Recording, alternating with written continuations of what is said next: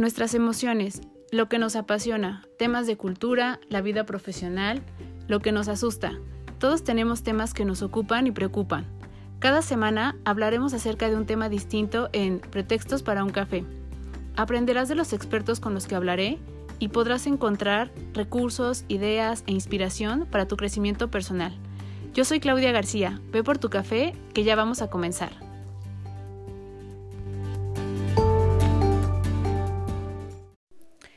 Hola a todos, bienvenidos a un episodio más de Pretextos para un café. Espero que tengan su café a la mano o su té. Y este es el episodio número 50. Entonces, estoy un poco emocionada porque son 50 episodios que se fueron volando y que no sé en qué momento se generaron tantos. Y pienso que todavía tengo tantos temas que no he podido como abordar porque hemos estado haciendo publicaciones, lives, este, talleres y de repente hay temas que se quedan ahí y vamos sacando los que la gente nos van compartiendo que, quieren hablar de ellos, que, quieren herramientas de eso o que los hemos trabajado en algún momento en algún en vivo y que eh, piden que lo podamos tener en el podcast para que lo puedan compartir. Que digo, ay, todavía falta muchísimo, pero entonces son estos primeros 50 episodios que creo que son un buen comienzo para, para lo que venga y justo estamos a mitad del año y estos podcasts comenzaron entre enero y febrero, entonces quiere decir que más o menos llegaremos tal vez a los 100 en diciembre. entonces, pues bueno, para comenzar el día de hoy vamos a hablar acerca de un tema que también fue una sugerencia eh, que nos hicieron y es acerca de qué sucede con los adolescentes en esta situación de crisis, de cambios, de situaciones que se han venido presentando y que si bien hemos abordado temas acerca, por ejemplo, de la crianza de nuestros pequeños, hemos hablado de la relación de mamá, hijas, adolescentes, pero no propiamente de los adolescentes en general, y de las cosas que tememos como papás acerca de lo que están viviendo y cómo poder acercarnos y cómo darles herramientas y formar en ellos también eh, actitudes, eh, comportamientos que les ayuden al día a día y que también les ayuden a ser mejores personas en adelante. Porque como lo hemos estado diciendo en episodios anteriores, pues bueno, lo que hemos estado viviendo la verdad es que nos preocupa bastante, nos preocupa como sociedad, nos preocupa de manera individual, de manera familiar y creo que a lo que más tememos, perdón, quienes tenemos hijos, es a lo que se van a enfrentar ellos más adelante, a cómo van a vivir estas situaciones y cómo pueden ser ellos o bien eh, personas que puedan ser posibles eh, víctimas, ya sea de violencia, de agresiones físicas o emocionales, de racismo, de estar en relaciones tóxicas, que todo esto lo hemos hablado en otros episodios, o también nos da miedo que ellos puedan ser promotores de este tipo de cosas. Siempre hay que ponernos en ambos lados y saber que pues pueden estar tanto en una situación como en la otra y las dos son igualmente preocupantes y en las dos están ellos poniéndose en riesgo porque no es lo que quisiéramos que ellos vivieran en la parte social, ni en la parte familiar, ni en la parte emocional, en los vínculos que pudieran tener,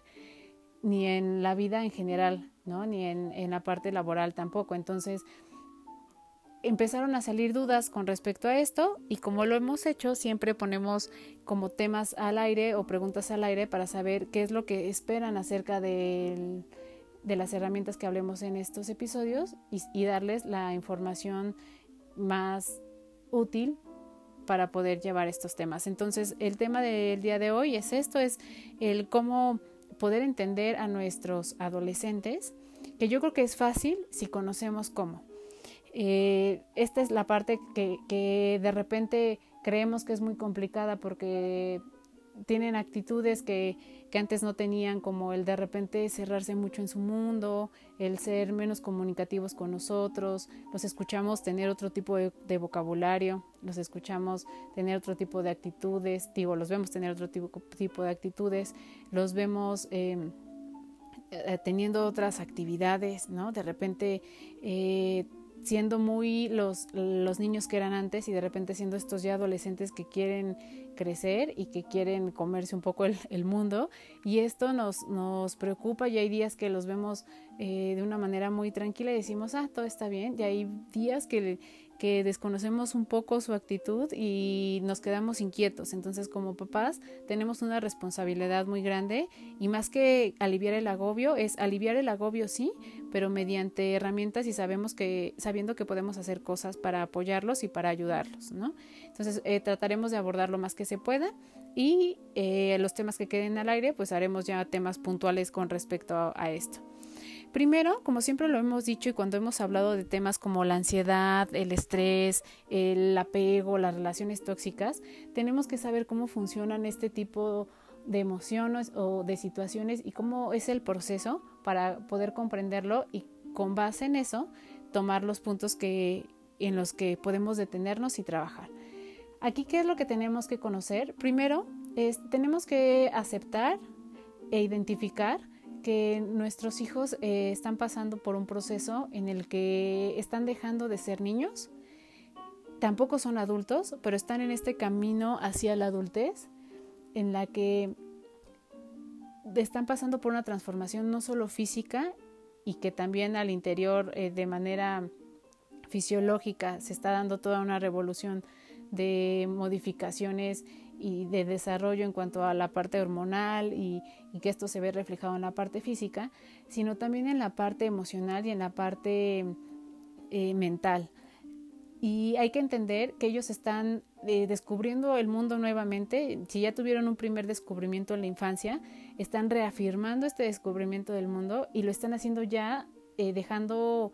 un poco de lado el apoyo que nosotros les podamos dar. Esta es la diferencia entre el descubrir el mundo de niños a descubrirlo en adolescentes. De niños eh, piden mucho, incluso hasta nuestro apoyo, ¿no? Y piden que, que estemos ahí, que seamos partícipes de este descubrimiento. Y en, en esta parte de adolescencia es sentirse identificados por un, por un grupo y, sentirse... Eh, que forman parte de, ¿no? que pertenecen a un grupo en el que ellos se identifican que, en el cual ya no formamos parte de nosotros porque necesitan de sus pares para hacerlo, necesitan de personas con las que puedan compartir ideas, con las que puedan compartir eh, hasta un estilo de vestirse, de ver el mundo, de eh, la música, de descubrir sus emociones, de poder incluso hasta tener un lenguaje y una comunicación o un código muy específico de ellos. Y en este ya no jugamos nosotros tanto un papel importante y cuesta trabajo ser espectadores, pero es necesario hacerlo. Esto sí es muy importante. Nos cuesta trabajo porque hemos sido siempre parte de, los eh, principales ejes en, sus, em,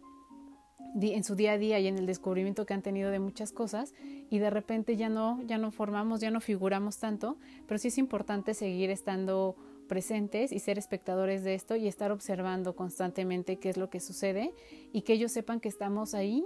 eh, presentes, aunque no de la misma manera en la que estuvimos en algún momento. Y esto es importante. Esta, esta parte de este primer corte es muy importante. Entonces hay que aceptarlo también nosotros, porque hay veces que tenemos actitudes hacia ellos en las que pareciera que no estamos aceptando este cambio, ¿no? Y este estas actitudes que nosotros pudiéramos tener, ellos las pueden interpretar como una negación a ser quienes ellos quieren ser, cuando a lo mejor detrás hay un poco de miedo por parte de nosotros. Y entonces tenemos que saber cómo conducir nuestros miedos también como papás y como figuras, eh, pues que siempre seremos representativas en su formación, pero ya no de manera tan activa. La otra es que ellos pasan también un duelo, Pareciera que no, pero ellos también están dejando atrás muchas cosas y muchas emociones y muchas situaciones en las que se veían protegidos, ¿no? Y que en esta búsqueda de independencia si bien están renunciando a esta protección, a veces también la extrañan, ¿no? Y es cuando vemos estas manifestaciones que tienen con nosotros de repente de ser apapachados, de que los apoyemos, de que los ayudemos, de que demos una opinión acerca de ellos positiva. Hay veces que sí quieren la opinión y hay veces que no, pero es este ir y venir acerca de, de dejar de ser niños y esta dualidad que hay de querer eh, ser independientes a nosotros, pero al mismo tiempo eh, querer sentir que eh, a la manera en la que ellos están creciendo, nosotros estamos aceptando ese crecimiento. Y este es el conflicto que se puede dar entre ellos eh, como hijos y entre nosotros como padres, porque estamos continuamente en esta dualidad que también vivimos nosotros, ¿no? El, el decir, bueno, sí, sí está bien que que quieras un poco de independencia, pero voy a estar ahí vigilando, pero también les pedimos que asuman más responsabilidad y entonces a ellos también esto les puede generar un shock porque se sienten demasiado observados y sienten que estamos demasiado presentes, pero por otra parte les mandamos el mensaje de que tienen que ser independientes y hacerse responsables de algunas cosas y entonces empiezan a cuestionarse de por qué esto sí, por qué esto no, y lo mismo nos sucede a nosotros cuando los vemos actuar. Entonces hay que entender este proceso para poder comprender qué es lo que sucede y qué es lo que pasa y porque a veces también nosotros actuamos de una manera que para ellos puede ser un poco incomprensible. Y una de las preguntas que surgió, que, fue de las que más se manifestaron, era ¿qué podemos hacer? ¿Cómo podemos ayudar desde la parte de papás a nuestros hijos? Y al ver lo que todo el día eh, nos toca contemplar ahora que hemos estado en cuarentena en cuanto a, como decíamos, este sube y baja de emociones, a esta razón y emoción con la que están eh, lidiando constantemente. Y creo que aquí también es importante mencionar y debemos de comprender que en la base de cada pensamiento racional eh, hay, hay emoción, ¿no? Y por lo tanto todo comportamiento tiene que ver con las emociones. Entonces, si lo entendemos, podremos comprender eh, estos de repente desatos que tienen por una situación tan simple como puede ser sentarse a comer, por decir no a, una solicitud por parte de ellos. Todo este tipo de manifestaciones las podremos entender si comprendemos ¿no? que, que la parte racional que en ellos está formando está una base de emoción. Y si entendemos que en el desarrollo y en la parte que se encuentran ellos de este desarrollo está todo plagado de emociones, entenderemos que de repente su razonamiento pudiera ser no el mismo que nosotros o el que nosotros esperamos de ellos, ¿no? Entonces hay que tenerlo siempre presente y escuchar, hay que darle mucha escucha a, a sus eh, solicitudes, a sus opiniones, eh, enseñarles que, que es importante que sí puedan decir lo que piensen, que puedan hacerlo también de una manera respetuosa, pero que estará de este lado también una eh, una respuesta a, esa, a esa solicitud o a esa opinión que puedan tener y que también ellos tienen que aprender a tomar esas o a escuchar estas otras eh, opiniones que se puedan generar y que también tienen que hacerlo con respeto y que forma parte de la comunicación que van a entablar en adelante con las personas con las que se van a encontrar, porque también este es un punto importante, que van a empezar a encontrar diferente tipo de opiniones ya. Eh, si bien se empieza a dar cuando ya están en la primaria y cuando ya tienen cierta edad, aquí ya hay incluso discusiones, ¿no? Y entonces ellos tienen que aprender también a, a manifestar una opinión distinta, a sobrellevar una discusión y a no engancharse. Creo que esta es una edad muy importante para poder enseñarles a no engancharse, a no ser eh, dependientes y a no generar apego a las personas y a las cosas y dar una repasada a la parte de las creencias que nosotros pudimos ya haber puesto sobre ellos. Esto es súper importante porque ya en la infancia ya hemos dejado esta huella de creencias en ellos, que nosotros somos una de las figuras más importantes que lo hacemos. Después viene la parte de la figura de los maestros que también es muy representativa para ellos, pero todavía tenemos este espacio para corregir, y digo corregir en el caso de que nos hayamos eh, cachado haciendo algunos comentarios que no sean los más adecuados hacia ellos. Ya en algún otro episodio hemos hablado acerca justo de esta de la parte de las creencias y cuando hablamos del no merecer y el por qué esperamos la aprobación de los demás, hablamos acerca de esto y de cómo se va constituyendo en nuestro desarrollo, ¿no? Y cómo nuestra formación emocional está plagada de este tipo de cosas. Entonces, en esta parte de la adolescencia todavía podemos definir más esto, ¿no? Podemos darnos esta oportunidad de corregir y de mm, enseñarles que esta parte de las creencias que a lo mejor en este momento tienen, podemos ir corrigiéndolas y que es un trabajo que ah, podemos hacer de la mano con ellos y que es muy importante que podamos hacerlo en esta en esta época porque es la última oportunidad que tenemos antes de que ellos sean adultos y que toda la ideología que tengan y toda la constitución acerca del mundo social, el mundo emocional, el mundo a partir de los vínculos, eh, las opiniones que puedan tener y cómo eh, se relacionan con el mundo en general,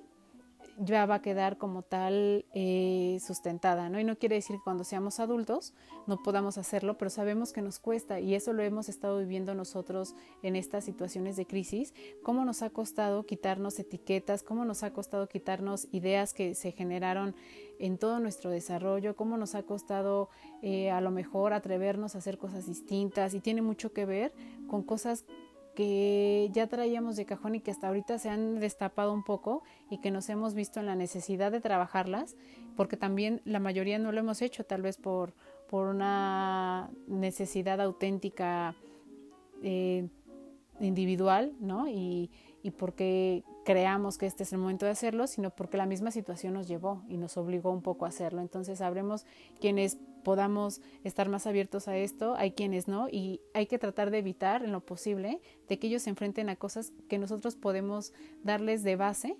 y que su principal a lo mejor preocupación sea el mundo del día a día, como nosotros lo estamos viendo, y no un problema interno que después se vuelve un problema social y que se vuelve un problema de los vínculos que, que llegamos a tener y que esto va haciendo y va mermando más la posibilidad de abrirnos campo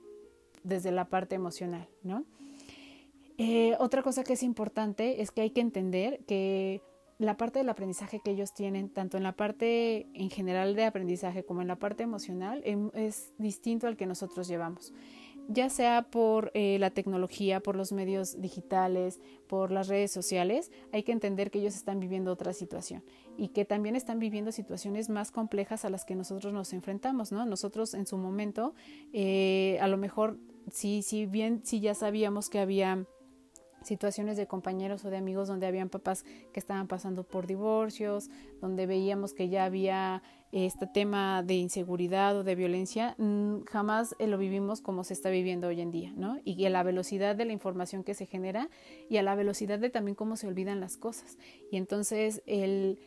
lo externo, cómo juega un papel muy importante también en ellos y en, este, en esta edad ellos tienen mucho más contacto ya y empiezan, como decíamos, a generar opiniones con respecto a esto. Entonces, también demos escucha a estas opiniones, demos una retroalimentación y estemos muy atentos a cómo están concibiendo ellos el, el mundo precisamente, porque la verdad es que la opinión que puedan tener, y voy a poner un ejemplo, como lo que estamos viviendo ahorita, que desafortunadamente es doloroso, ¿no? Eh, esta parte de racismo que se está dando, veamos qué opinión tienen y, qué eh, cosas cuestionan, desde qué punto ellos están, desde qué perspectiva están haciendo estos cuestionamientos o estas opiniones y démosles una retroalimentación, porque creo que eh, justo en estas situaciones es donde podemos tener la oportunidad de fortalecer valores eh, arraigar un poco más la parte del sentido humano y también eh, estemos muy atentos de lo que dicen con respecto a lo que comentan sus demás compañeros y sus pares, porque para ellos la opinión de, de, ellos es muy importante, ¿no? Y pudiera ser un factor por el que ellos se vean influenciados. Entonces, este es una de los puntos o una de las maneras en las que nosotros estamos presentes o cuando mencionamos estar presentes, es así como lo, lo decimos, ¿no? No estar totalmente ahí, sino estar eh, en una escucha activa, que los eh, espacios que compartamos con ellos sí sean de atención, porque nos dejan ver y se asoman situaciones ahí que a veces nosotros decimos que no nos dábamos cuenta o que jamás dieron como una señal eh, de alguna situación negativa y en realidad sí nos dan estas señales, entonces estemos muy atentos a, a esto. ¿Y qué hacer en estas situaciones? La verdad es que eh, ellos han aprendido en este día a día de, crisis a ver eh, que ante la frustración que se pudiera generar, porque como lo mencionábamos en otros episodios, ellos tuvieron que renunciar a esta parte de socializar, ¿no? Tuvieron que este, renunciar a su rutina del día a día y tuvieron que empezar a poner también en acción, su capacidad de adaptación al cambio, esta parte también de resiliencia y, y demás, nosotros eh, podemos también ver de qué manera lo hicieron, ya que puntos de su vida le dieron mucho más énfasis, ¿no? Es decir, a la parte de la amistad, a la parte de la familia, si se aislaron, por qué se aislaron, eh, si nos sentamos con ellos a hablar acerca de estos temas. En su momento también hablamos de cómo poder hablar con ellos acerca de las emociones y cómo decirles que este tema de las emociones es algo muy normal y que tiene totalmente cabida la manifestación de ellas, pero preguntemos qué harán con esa situación y qué harán con esa emoción. ¿Qué es lo que ellos, ellos se les ocurre hacer y qué es lo que piensan con respecto a estas situaciones? Y una vez conociendo su opinión, démosles una retroalimentación acerca de lo que a nosotros nos parecería que pudiera ser bueno que hicieran y dejemos un poco que tomen la decisión con nuestra opinión. Entonces es un poco el jugar también a dejarlos ser un poco mayores y a darles este, a empezar a darles estos eh, puntos de sí de apoyo, pero también estos puntos en los que les estamos dejando ser ellos mismos, eh, haciendo que, que, se hagan responsables de alguna manera al, al dejarlos que ellos decidan y veamos qué tanto se atreven, qué tanto no, qué tanto piden apoyo, este, qué tan mesurada o desmesuradamente toman estas situaciones y también con eso conozcámoslos. La verdad es que esto nos va a ayudar también a conocerlos y la parte que, que yo les puedo decir es que lidiar el día a día con un adolescente a veces es cansado, es muy cansado emocionalmente porque está entre las emociones que se generan también en nosotros como papás, la parte de preocupación, ¿no? La parte este incluso de después a lo mejor arrepentirnos de algo que dijimos, de cómo nos vamos a volver a acercar a ellos, de que no queremos que se vayan a dormir con ciertas sensaciones. Si bien esto sí se vive también así, hay muchas satisfacciones y una de las satisfacciones es que podemos comenzar a hablar con ellos acerca de otros temas y podemos eh, empezar a tener otro tipo de opiniones con ellos. Y esto también les, les ayuda a ellos a que se sientan seguros acerca de brindar una opinión. Hagan este ejercicio cuando crean que es un tema que pueda ser importante que se tome con ellos porque es un tema social, es un tema acerca de valores, etcétera eh, comencemos a darles escucha ya, ya que ellos vean también una opinión de nosotros más como adultos y ellos también se van a dar cuenta de que nosotros estamos comenzando a tener otro tipo de pláticas con ellos, ¿no? Y que estamos valorando también su opinión y que estamos entablando una conversación distinta a la que entablábamos cuando ellos eran niños. Esto también a ellos les va a dar mayor seguridad y les va a ayudar también para poder expresar sus opiniones y que esto, ahorita lo vamos a ver más adelante, es un punto muy importante para las relaciones que van a tener ellos en adelante, ya sea de amistad, eh, de vínculos en pareja o en las relaciones laborales o profesionales en las que se van a enfrentar. De manera muy personal, yo creo que estas situaciones de crisis ayudan mucho a rescatar cosas importantísimas como los valores y a enseñarles cómo este autoconcepto no solo es el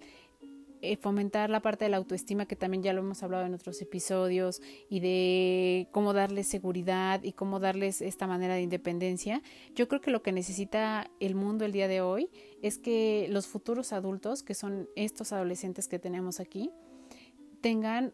otra concepción del mundo que la que tenemos en general todos actualmente, ¿no? Desafortunadamente, quienes estamos haciendo todo este tipo de acciones que son reprobables somos los adultos. Entonces quiere decir que algo pasó en nuestra adolescencia, algo pasó en nuestro desarrollo, algo pasó en nuestra juventud que nos falló la parte social y que nos falló la parte de valores y nos falló la parte cultural y que no necesariamente es que haya habido un mal manejo de nuestros padres en, en este o de los eh, principales eh, figuras representativas, sino algo pasó en la parte social que fallamos, que fallamos en esta parte y que entonces vemos a los adultos actuar de una manera que de verdad sí es reprobable, que es de cuestionarse y que no queremos que nuestros hijos se enfrenten a esto. Entonces creo que es un buen momento para trabajar esto y lo necesitamos, en realidad sí lo necesitamos. ¿Qué, pondríamos? Yo creo que ante todo tenemos que enseñarles que hay que ser buenas personas. ¿Qué es ser buenas personas? Ser buenas personas no solo es, ah, mira, llega y me saluda. Yo creo que la educación sí, sí, esto, esto también hay que trabajarlo. El dar el buenos días, agradecer, pedir las cosas por favor, el identificar cuando alguien te ayuda y ser agradecido, ¿no? Aunque eh, sea la cosa más mínima, para ellos eh, debe ser eh, un hábito y debe ser una manera de conducirse, ¿no? De ser respetuosos, de llegar a un lugar y saludar. De repente vemos que estamos en un espacio y llegan las personas y nunca nos decimos buenos días y más bien estamos viendo que el que haya llegado después de nosotros no se vaya a meter antes. Entonces este tipo de cosas suceden justo porque no tenemos a lo mejor comportamientos tan eh, sencillos como esto que decíamos de de ser agradecidos, de pedir las cosas por favor, de considerar a las otras personas y hagamos que de esto sean virtudes, por ejemplo la bondad, ¿no? Este es una de las virtudes que, creo que no se debe de perder, el ser empático sí, pero también la bondad que se llega a generar entre nosotros como familia, eh, con nuestros amigos, en la parte laboral, los ejemplos que les damos es muy importante. Eh, algo que, nosotros podemos entender como ser buena persona. Por ejemplo, en la parte profesional lo hemos visto. No sé si ustedes hayan entrado alguna vez a este cuestionamiento de quién es una buena persona fuera del trabajo, pues es una buena persona dentro de, del trabajo y entonces hay veces que incluso en el área de recursos humanos nos cuestionamos un poco como de, híjole, tú contratarías a alguien que sabes que a lo mejor tiene temas que para la empresa, la cultura de la empresa o los valores de la empresa no son admisibles. Y a veces decimos, bueno, es que eso es afuera, pero adentro acatará las normas y demás. Yo creo que quien es buena persona es buena persona en cualquier ámbito. Pongamos el ejemplo de los maestros, ¿no? Por ejemplo, un maestro yo no puedo imaginarme a un maestro dando una clase a sus alumnos y hablándoles a, lo mejor justo de esto, de ética, de tal, conduciéndose con ellos de tal manera y entonces pensar por fuera, bueno, ha hecho fraudes, ¿no? Y ha sido una persona que ha sido deshonesta, pero en la escuela es muy buena persona. No, no te hace match. Entonces creo que esto, por, por ende, si eres una persona eh, buena y, eres una persona con valores, lo eres dentro de la escuela y digo dentro de la parte profesional, fuera de la parte profesional o en cualquier ámbito de nuestras vidas, ¿no? Entonces creo que otra de las cosas que podemos ayudarles a ellos a, entender de la importancia de esto es el, como decíamos, el ser empáticos, ¿no? Y entonces el ver el dolor de los demás como un posible dolor nuestro que nos genera y ellos aprenderán a ser así y a conducirse así con el día a día, ¿no? Ayer yo veía un gesto que me pareció un gesto de ejemplo, en, ahora que tenemos las clases de manera virtual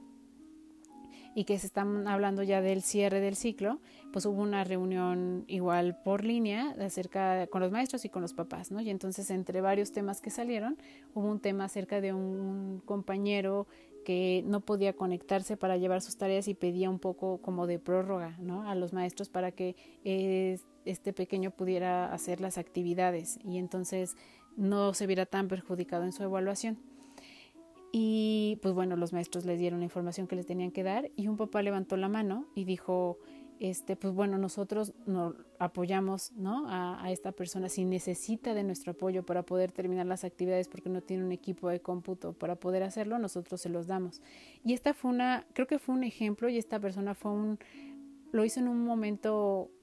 en el que estábamos todo un equipo de personas que son los que jugamos, pues sí, precisamente en equipo para poder sacar adelante a nuestros hijos, que eran los maestros, los papás y los alumnos. Entonces creo que fue un ejemplo para todos y son este tipo de cosas que las que a ellos les ayudan a entender por qué sí debemos de conducirnos así, ¿no? Y creo que fue un muy buen momento para hacerlo y pudo haber ahí una retroalimentación importante de nosotros hacia nuestros hijos de, de este estas acciones que dejan ver que hay buenas personas, ¿no? Haciendo sin conocer a los demás, dando un apoyo, poniéndose de lado y en los zapatos de esta persona. Creo que otro de los puntos que nosotros tenemos que trabajar con nuestros adolescentes es la parte de la alegría. No está sobrevalorada la alegría ni el bienestar. Yo creo que la alegría debería de formar parte de todo lo que hacemos. Cuando nosotros hablamos en la parte profesional del trabajo y decimos tendríamos que estar haciendo o estar en un lugar que nos haga felices, tiene que ver también con una actitud hacia la vida y no solo como de algo que cumpla nuestras expectativas, sino también de cómo nosotros tomamos las circunstancias y las eh, cosas eh, que se nos llegan a presentar al día a día, ¿no? Y, el ser alegre yo creo que sí es una elección. Por ejemplo, todo esto que hablamos acerca de la psicología positiva, que habla mucho acerca de cómo nosotros elegimos eh,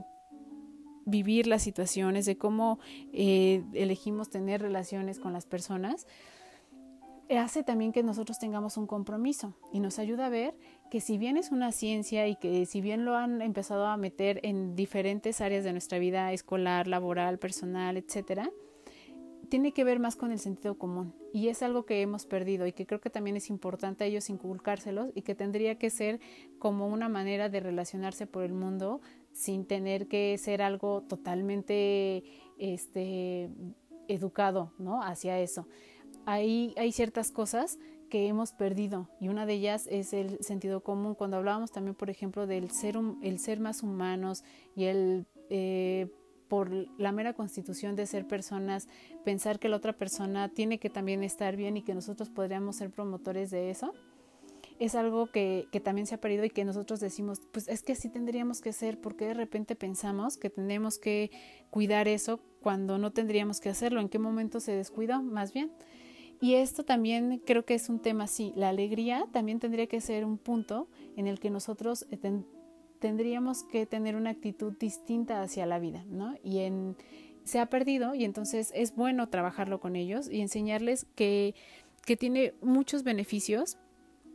el conducirnos de una manera positiva con la vida, nunca perder la alegría, la parte positiva y, y, ponerla antes de lo negativo es importante. Yo creo que aquí el poner las cosas positivas antes de lo negativo sí tendrá que ser algo que tendremos que trabajar y que tendremos que demostrarles también con la manera en cómo nosotros afrontamos las cosas, porque nos hemos acostumbrado a esto y creo que nuestro cerebro como una medida o un eh, mecanismo de defensa siempre ve la parte negativa para anteponerse y prepararse para algo que pudiera ser eh, pues un factor de a lo mejor eh, de peligro y entonces estamos acostumbrados a ver las cosas así. Pero ¿qué pasa si las vemos de manera distinta? Nos podremos dar oportunidad de mucho más cosas y de disfrutarlas y de ver situaciones que no hemos eh, tenido esta apertura de recibirlas porque siempre anteponemos la parte negativa. Entonces, trabajémoslo para que se pueda volver un hábito. Enseñémosle también que hacer las cosas de manera distinta y hacerlo lo rutinario de una manera diferente nos puede ayudar en todos los ámbitos de nuestra vida, ¿no? Cuando hablamos acerca de las relaciones de pareja o de amistad, muchas tienen que ver en la manera en cómo las cultivamos y cómo nos desenvolvemos. Y aquí a, ver, a veces tiene que ver en cómo hacer las cosas de manera distinta. Cuando hablamos del trabajo, también sucede mucho esto en la parte de la creatividad, ¿no? Y en la escuela, el día a día, la verdad es que también les piden esto. Y también caeremos en, puntos en los que les ayudaremos a encontrar las virtudes que ellos tienen y en qué puntos son muy buenos y en qué puntos hay que trabajar. Y entonces eh, engrandecer los puntos buenos que tienen para que puedan desarrollarlos y con base en estos poder trabajar y, ser eh, capaces de distinguirse de acuerdo a estos puntos y enseñarles que no está mal si no somos buenos en todo. Eh, con, con, esto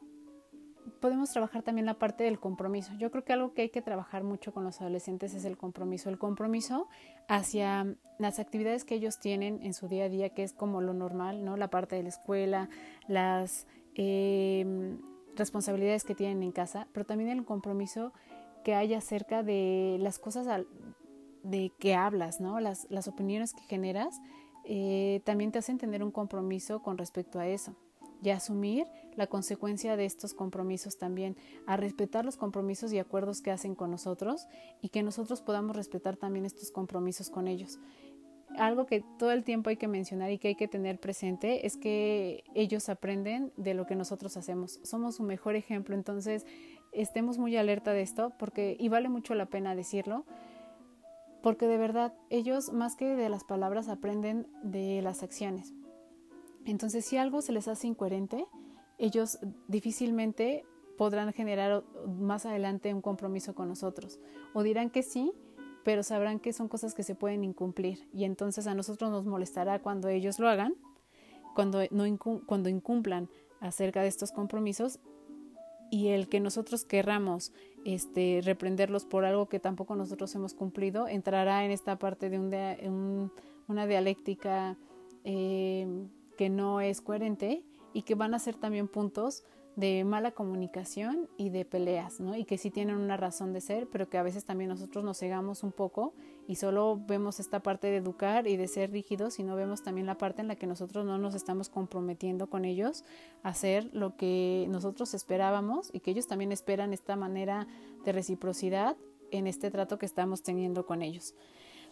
Eh, hablemosles mucho acerca de la motivación. Yo creo que este también es un punto muy importante y más en esta época de crisis, ¿no? Eh, podemos ver a adolescentes a lo mejor que al ver que las cosas no eran lo que ellos esperaban, que de repente de un día a otro todo cambió, que a lo mejor no son muy buenos para la tecnología y han tenido que enfrentarse a esto cuando nunca han tenido una manera de educación distinta, eh, les puede a ellos desmotivar, ¿no? Y pudieran incluso tener actitudes y, pudieran tener algunas respuestas que nosotros nunca habíamos visto en ellos y tiene que ver con esta desmotivación perdón, y con este ánimo que empiezan a perder. Y esto tiene que ver mucho con el futuro. Entonces, siempre fomentémosles esta parte de que no importa las circunstancias, nosotros debemos tener un ánimo en específico acerca de las cosas, ¿no? Y que no es eh, ser optimistas un poco a, una manera de falacia, sino es una actitud hacia la vida y que esto nos, nos ayuda a llevar situaciones que pueden ser muy sencillas de resolver, justo a resolverlas de manera rápida, concreta y pasar a otra cosa y no vivirlas con desagrado y como un drama, porque nosotros hemos acostumbrado a hacer de este tipo de cosas un drama cuando a veces son cosas muy sencillas, que se pueden solucionar y que si no tienen solución solo es tomar una actitud con respecto a eso y seguir avanzando. Y esto tiene que ver con justo con esta parte de cómo nos decidimos nosotros conducirnos ante la vida y qué ánimo tenemos hacia nuestros proyectos, ¿no? Que nunca hay que perder la desesperanza, ¿no? Y esto lo hemos visto también en estos tiempos. Y lo hemos visto cuando hemos hablado, hablado perdón, justo de este tema de la resiliencia o de qué actitudes han tomado ciertas personas en momentos difíciles, de verdaderamente complejos de su vida, ¿no? Y cuando hemos hablado de este tema de Víctor Frank y que en el episodio pasado hablamos de Marcel, este, Marceu, cuando hablamos también de este chef Roca, ¿no? Español, hablamos de cómo enfrentaron ciertas dificultades y hicieron cosas extraordinarias con eso. Y entonces nosotros hacerles ver que la esperanza es algo que no se tiene que, que perder, ¿no? Y que sí, la sociedad es complicada y que lo estamos viendo, pero que hay algo que nadie nos puede quitar, que es esto, como decíamos, voluntad, esperanza, ánimo y que ellos eh, van a ir entendiendo y van a irlo comprendiendo en sus experiencias, ¿no? Enseñarles que ellos, eh, si bien sí, sí valen por el conocimiento que tienen, por las experiencias que van este, generando en el día a día y en su crecimiento y en su desarrollo, pero que la actitud que tienen hace toda la diferencia en las situaciones y que esta actitud los puede poner en un lugar distinto en el que puedan estar con cualquier persona que pueda tener las mismas cualidades que ellos, ¿no? Y esto nosotros los vemos en la parte laboral y en la parte profesional. La verdad es que vemos a personas que tienen eh, conocimientos muy amplios, que puedan tener maestrías y que eh, puedan haber tenido experiencias eh, muy enriquecedoras, pero que la actitud hace toda la diferencia. Y la actitud, la manera en cómo nos conducimos con los demás y cómo nos conducimos en las experiencias nos abre puertas. Entonces, ayudémosles a ellos a que tengan esta mejor actitud ante la vida para que también no solo se les faciliten las cosas, sino que las disfruten y que no las sufran, que eso es lo que más nos preocupa, ¿no? Que la vida es un estado de ánimo y que el estado de ánimo que tengamos ante esta vida nos va a ser un referente importante o un predecesor de lo que pueda suceder en el futuro. Y que, y como decíamos, esto es una decisión y como una decisión nos comprometemos y la trabajamos. Entonces enseñémosle también, y este puede ser un buen ejercicio para nosotros, para también decidir eh, vivir la vida desde cierto ánimo. Otra de las cosas es que yo creo que tenemos que enseñarles a que encuentren un sentido a la vida, a la vida y a las cosas. ¿Cómo? Con preguntas muy sencillas, que nosotros lo podemos hacer también en un ejercicio, pero hagámoslo en conjunto con ellos y hagamos que ellos se, se encuentren su propio sentido y que hagan este ejercicio que sea constante en el pasar del tiempo y que seguramente va a ir cambiando, pero que si lo hacen de manera consciente les va a llevar a tomar decisiones importantes y de una manera mucho más eh, segura y con resultados seguramente mucho más eh, duraderos y muy buenos. ¿Qué preguntas son? Es ¿qué, de lo que sabemos hacer hacemos muy bien? ¿no? Identificarlo. Esto también nos va a ayudar a que ellos puedan encontrar sus cualidades. ¿Qué nos apasiona? ¿Qué cosas nos gustan? ¿De qué, ¿De qué cosas disfrutamos tanto que tenemos que hacerlas todos los días y que cuando las hacemos sentimos que somos personas distintas a cuando estamos haciendo lo que es necesario nada más? Y eh, con qué nosotros nos podríamos ganar la vida, ¿no? Haciendo de con los conocimientos que tenemos, cómo nos, si nos podemos ver hacia el futuro, cómo nos proyectamos. Aquí empezamos un poco a planear y a, encontrar esta parte del sentido. Y al final, que creo, esto, que este, creo perdón, que esto es muy importante, es cómo esto que, que, o la suma de estos tres primeros puntos de qué hacemos bien, qué nos apasiona y cómo nos gustaría o creen que podemos ganarnos la vida, con estas tres respuestas cómo estamos ayudando a la sociedad y hacia afuera. Y aquí estamos otra vez hablando de valores y hablando acerca de esto que decíamos que se perdió. Y entonces que ellos encuentren esta parte de, de cómo lo que ellos logren conseguir mediante una búsqueda consciente de, de, lo que saben hacer, de lo que les gusta, de cómo se ven a futuro, les va a ayudar a irse proyectando y a que también sus resultados sean hacia lo externo. Y esa es la parte, creo, bonita y que nosotros podemos resaltar de nuestros hijos en esta edad, para que sea ya una manera de conducirse este, en el día a día. Por parte de nosotros, que creo que esto es importante también, es hay que entender que para que todo esto que estamos hablando suceda y que no sea una utopía, tenemos que entender que tenemos que invertir cariño y tiempo el formar a nuestros hijos requiere de verdad de cariño y de tiempo, porque es mentira que decimos, bueno, tengo una hora, pero es una hora de calidad. Hay, hay algunas situaciones que requieren de mayor tiempo con nuestros hijos y más en esta época de la adolescencia. Entonces tenemos que hacernos de este tiempo para sentarnos, platicar con ellos, eh, verlos, escucharlos, conocerlos, reconocerlos y entender que eh, esta parte del comportamiento que nosotros pedimos que ellos tengan en cuanto a las normas que les ponemos, en cuanto a la parte espontánea, que es lo que tiene que ver más con la parte de, de las emociones y demás, van a ser de ellos una persona. Y si nosotros vemos cuando hoy en día decimos ¿Qué tipo de características tendría que tener un líder? Estamos hablando de este tipo de características, de una persona que es humana, de una persona que es segura, de una persona que puede tener una opinión, de una persona que respeta la opinión de los demás, de una persona que considera la persona que está al lado, de una persona que siempre se pregunta cómo lo que hace tiene un impacto hacia lo externo. Entonces nos iremos dando cuenta que vamos formando personas que puedan enfrentarse a situaciones diversas en la vida con seguridad y con eh, una ideología en la que no están viendo solo por ellos mismos, sino también por los demás y que seguramente les irá bien si lo hacen así. Entonces, como verán, es todo un trabajo que en realidad, si lo hacemos de poquito día a día, nos va a ayudar muchísimo a ellos a fortalecerlos y como decíamos, este es un excelente momento por lo que estamos viviendo para que ellos se sientan con herramientas, se sientan fuertes y la próxima vez que venga una situación de crisis, seguramente ellos van a decir que están más fuertes de lo que están ahora para afrontar algo que similar que pudiera venir, ¿no? Otra cosa que es importante es que hay que enseñarles que no siempre se puede ganar, ¿no? Y que esto no quiere decir que tiremos la toalla, porque estamos hablando de esta parte de voluntad y de ánimo, pero que no siempre se logra esta parte, que no, no importa a veces tanto el resultado, ¿no? aquí hay una frase súper importante que a mí me ha gustado mucho cuando he leído varios libros con respecto a esto, y es que el resultado no es exigible, lo exigible es el esfuerzo. Y esto hace toda la diferencia. Entonces, valoremos, reconozcamos el esfuerzo que ellos hacen, felicitemos con, con respecto al esfuerzo, a lo que pusieron, a, a su constancia, a su entrega y demás, y también el resultado, pero que lo que sea más fuerte y donde pongamos mucho más atención y ponderación sea a este proceso que ellos han hecho y a este esfuerzo. Y otra vez ya se nos fue el tiempo, pero la verdad es que hay muchos otros puntos que me gustaría que pudiéramos tocar, pero a manera de cierre, lo que me gustaría también que no perdiéramos, y más por la situación que estamos viviendo, y que esto también hagamos conciencia nosotros como papás, es que,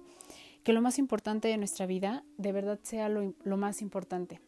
¿Cómo es esto? Es, nosotros sabemos qué es lo que de verdad importa y si lo hacemos a la manera, a manera general la pregunta, diremos, pues claro, ¿no? Lo más importante son nuestros hijos, nuestra pareja, nuestros hermanos, nuestros papás. Entonces eso es lo importante de la vida.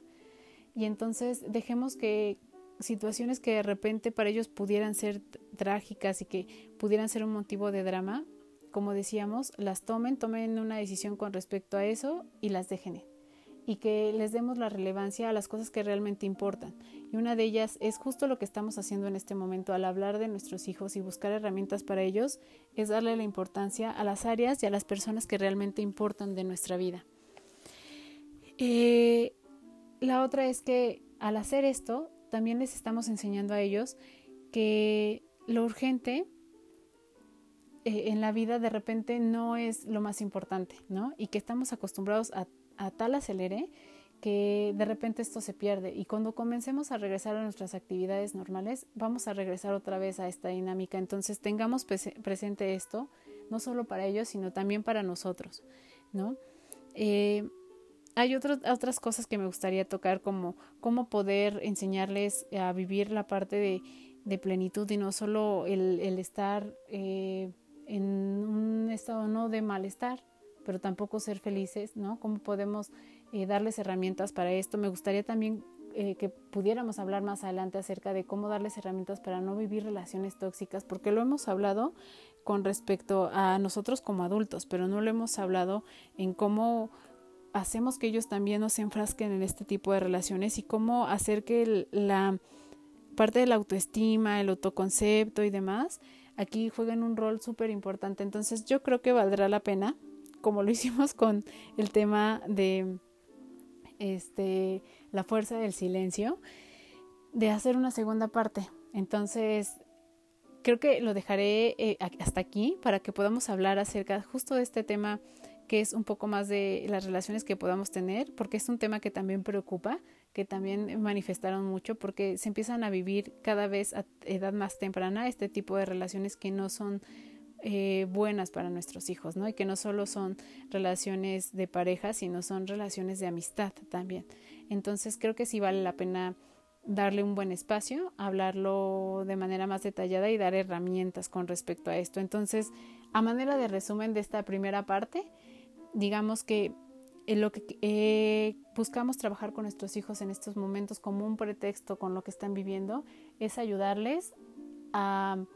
reafirmar esta parte del autoconcepto por medio de las creencias que decíamos que es un buen momento para reafirmarlos, comprender que están en un proceso de cambio y comprendiendo este proceso de cambio del que hablamos, podremos eh, darnos cuenta de, de, por qué ciertas actitudes y no tomarlas como un desafío o como una manera de revelarse que sea algo personal y dirigido hacia nosotros.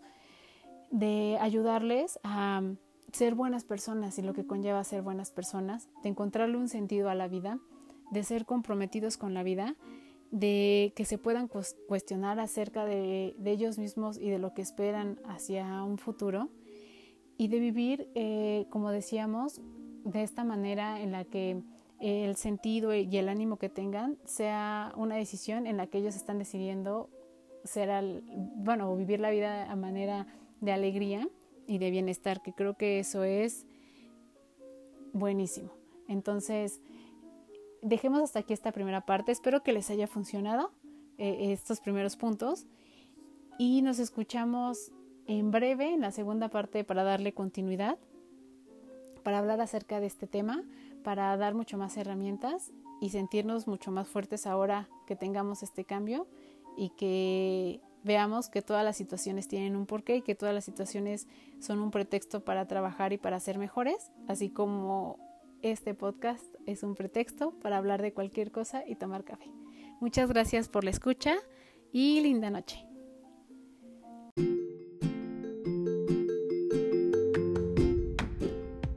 Muchas gracias por estar aquí. Nos escuchamos en el próximo episodio con un pretexto más para hablar de otro tema.